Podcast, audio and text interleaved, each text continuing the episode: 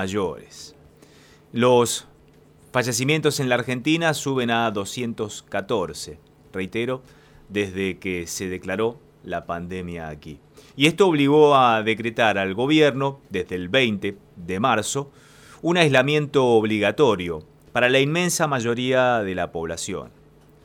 Y ese aislamiento obligatorio, a medida que se suman los días, va sumando también estados de ánimo, angustias, tristezas, melancolía, por el distanciamiento no solamente del resto de la sociedad, sino de nuestros seres queridos.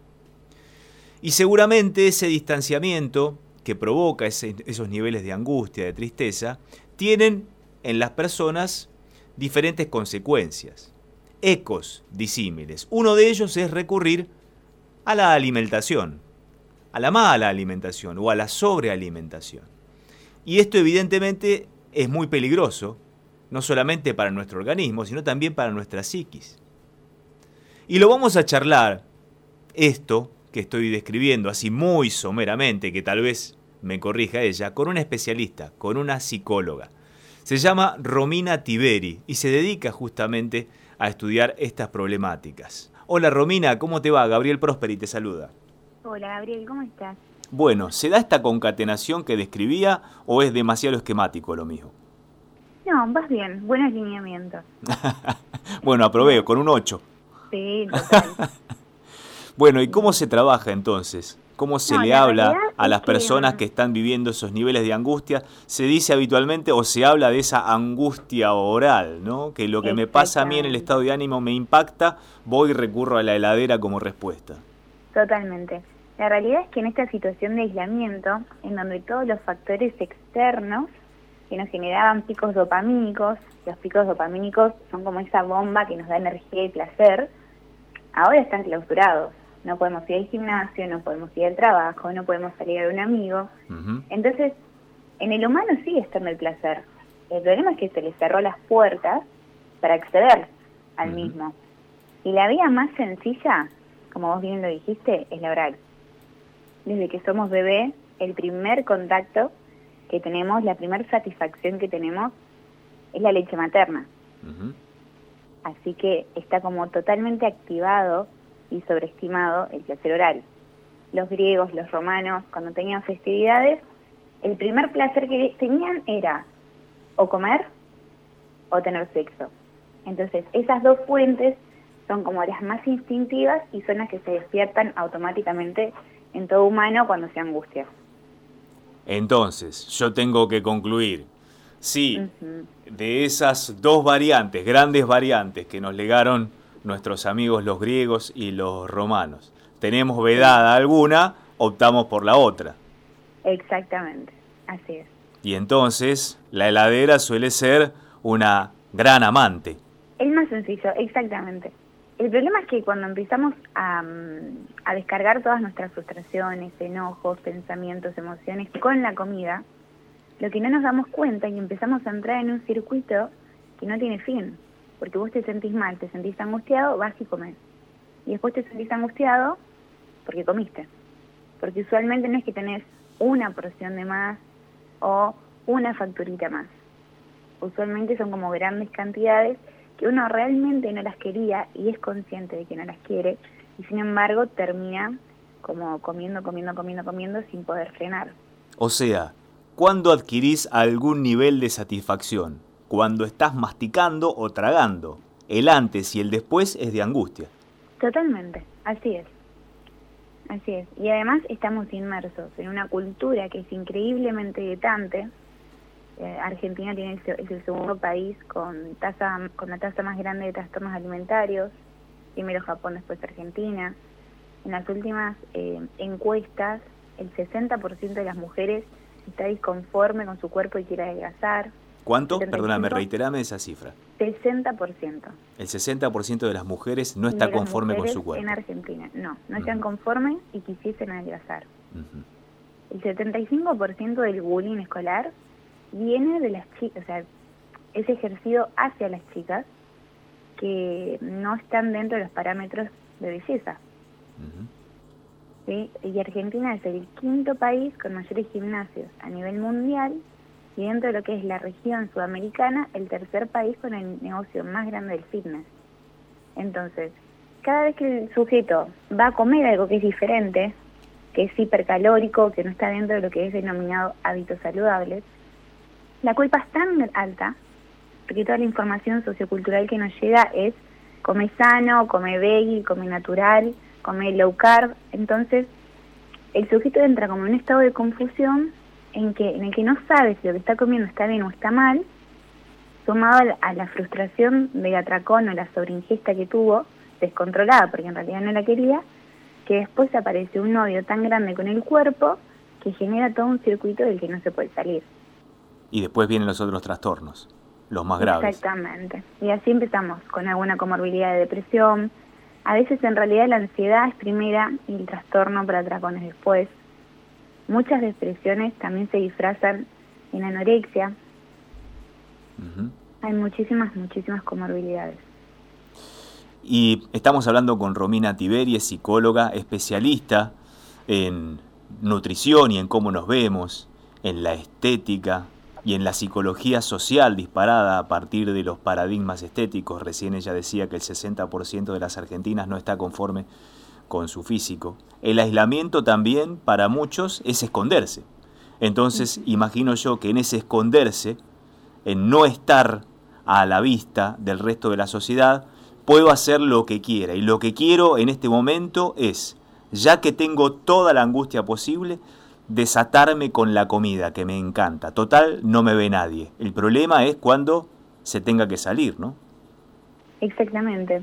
Ahora tenemos dos, dos opciones. Tenemos el grupo de que se está matando a comida porque nadie lo ve, pero que además después termina comiendo por el miedo o por la angustia que le va a generar anticipada el salir la gente cuando me vea se va a dar cuenta que estoy con 30 kilos de más, entonces sigo comiendo, sigo comiendo, pero es más fácil lavar las penas de esa forma.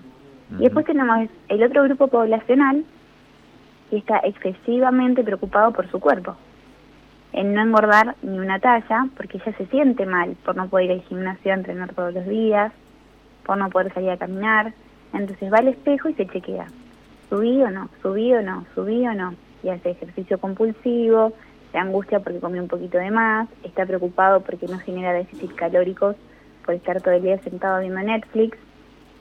Entonces tenemos el mismo padecimiento, que es el temor a engordar, solamente que se desarrolla de dos formas distintas. Uno es de la hiperexigencia, entonces va todo el día al espejo a ver cómo está, y el otro grupo, desde más la melancolía. Mm. Ya soy feo, ya soy gordo, entonces sigo comiendo y sigo y sigo y sigo. Ninguno de los dos termina siendo sano. Claro. Y si nosotros tenemos un familiar que observamos, por ejemplo, a través de una teleconferencia o una videollamada en estos días, que está aumentando de peso, ¿se lo digo o no se lo digo? ¿Qué conviene para su salud mental y física? Eh, depende si la persona te lo abre en primer lugar, porque si la persona no en ningún momento ese aumento de peso fue algo que le llamó la atención o le molestó, en realidad no hay que abrírselo porque terminamos haciendo énfasis y foco en el cuerpo de una persona y por ahí después e-, esa persona queda como activada en pensamiento y dice, uy, estoy más gordo, uy, estoy más gordo, y empieza a desesperarse porque dentro de su casa tampoco tiene muchos recursos, más que o no comer o hacer rutinas de ejercicio. Y entonces, y entonces, desde el punto de vista profesional, ¿cómo se aborda la problemática? Si a vos te vienen con este problema tan angustiante, ¿vos por dónde empezás? En, eh, cuando yo tengo un paciente que viene específicamente porque no puede parar de comer, lo que yo le propongo es que antes de cualquier tipo de ingesta, no, no, mm, él no tiene que negársela. Es decir, si querés comer helado en ese momento, que no se lo niegue porque la prohibición aumenta el deseo y si aumenta el deseo lo más probable es que después te comas todo, en vez de un poquito de helado, todo el pote. En segundo lugar, que frene antes de comerlo y se ponga a pensar para qué lo está comiendo. ¿Cuál es la finalidad de eso que estoy comiendo? ¿Es placer? ¿Es nutritivo? ¿Estoy enojada? ¿Estoy triste? ¿Tiene que ver con lo emocional? Primero escribo, hago respiraciones. Una ducha es muy importante porque descongestiona el sistema nervioso. Y una vez que yo puedo registrar la emoción, después elijo si voy a comer el helado o no. Pero no, trapo, no trato de tapar lo que me pasa internamente con comida. Y después veo, si no me pasa nada y en realidad es un placer, bueno, me vivo. Y si en realidad no lo quería, era solo porque estaba aburrido, bueno, quedan en uno decir hoy sí, hoy no. Pero siempre aceptando también la responsabilidad eh, de la ingesta. ¿Estás observando que hay políticas públicas por parte del Estado eh, llevando a las personas a hacer una vida lo más sana posible en el aislamiento? Eh, la verdad no, la verdad no. Em, dentro de tanto en, la clínica como en el hospital estuvimos, tuvimos muchas dificultades por cómo se manejó el tema de la salud mental dentro de lo que es el aislamiento. Los trastornos alimentarios, si bien son una de las, de las de los trastornos más intrusivos en Argentina, luego de la depresión y la ansiedad, sin embargo sigue estando como estigmatizado. Em, tres de cada cinco adolescentes tienen el trastorno, o sea, es, la cifra es muy alta. Y la verdad es que privarlas de todo tipo de contacto al lado de una hiladera es casi la perdición para estas chicas. Y tuvimos dificultad para eh, contactarnos con las obras sociales, para que autoricen las obras sociales las consultas, para que sean considerados como un problema, ¿no es cierto? Eh, para la, digo la chica porque usualmente son mujeres, para la chica y los familiares. ¿Cómo debe reaccionar la familia como primera medida cuando comienza a detectar que hay algún tipo de trastorno o de trastocamiento en la rutina alimentaria de alguien que nos rodea al que queremos? ¿Tiene que consultar directamente al profesional puede tener alguna palabra, algún diálogo específico con aquel familiar al que parece que está metido en este tipo de trastornos? Buen punto. En aislamiento, sí, es muy difícil.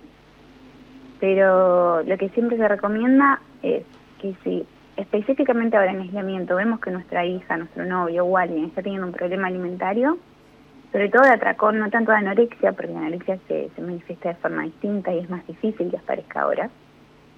Eh, lo más importante es hacer un ambiente seguro, siempre. Esto quiere decir, todo aquel, todo aquel alimento que es gustoso para la persona, y uno se da cuenta que nuestro ser querido no puede parar, se va de la casa y le deja lo mínimo indispensable. Y todo lo que se necesite para comer, se baja y se compra en el momento es decir, galletitas no, pan no, yogur a cantidad no, porque la persona tiene exceso constante. Como es el impulso, va, lo come, lo come, lo come, lo come, lo come, y no puede parar. Entonces siempre se recomienda un ambiente seguro. Y en segundo lugar, abrirle, ¿no es cierto?, la preocupación, no desde el estigma, no decirle que veo más gordo, porque ahí en realidad lo que vamos a hacer es bloquear a la persona, y seguir sumándole frustración y una mala estima de sí mismo, sino solo te veo mal, estoy preocupada. No es normal cómo te estás relacionando con la comida. Y ahí hay un montón, o sea, yo tanto yo como mis colegas estamos dando sesiones gratuitas o vivos para ayudar para todo aquel que no puede acceder a un profesional, pero eso sería básicamente la segunda herramienta. Y y antes de hacerte la, siguiente pregunta, me gustaría que eh, digas, Romina, a la audiencia cómo pueden contactarse contigo, cómo pueden estar con vos hablando, dialogando o hacerte alguna consulta. Bien, en Instagram me encuentran como Roma Corporea, que es la página donde en realidad trato de informar y capacitar a todos los usuarios acerca de cómo afecta los ideales de belleza, el ideal de delgadez y musculatura en la actualidad argentina y cómo el estar todo el tiempo pensando en llegar a ser falaco, a llegar a ser musculoso, a llegar a no tener grasa, termina siendo uno de los grandes patologías en el ser humano, porque nunca podemos dejar de hacer foco en eso. Y vemos que ese pensamiento siempre nos lleva a sentirnos cada vez peor y peor y peor con nosotros mismos.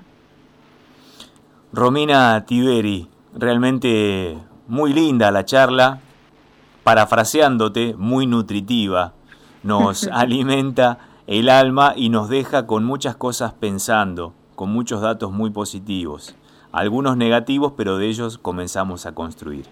Muchísimas gracias, Romina Tiberi, psicóloga, especialista en trastornos alimenticios, por estos minutitos aquí en Próspera Mañana. No, gracias a vos, Gaby. Saludos a todos y que tengan muy buen día.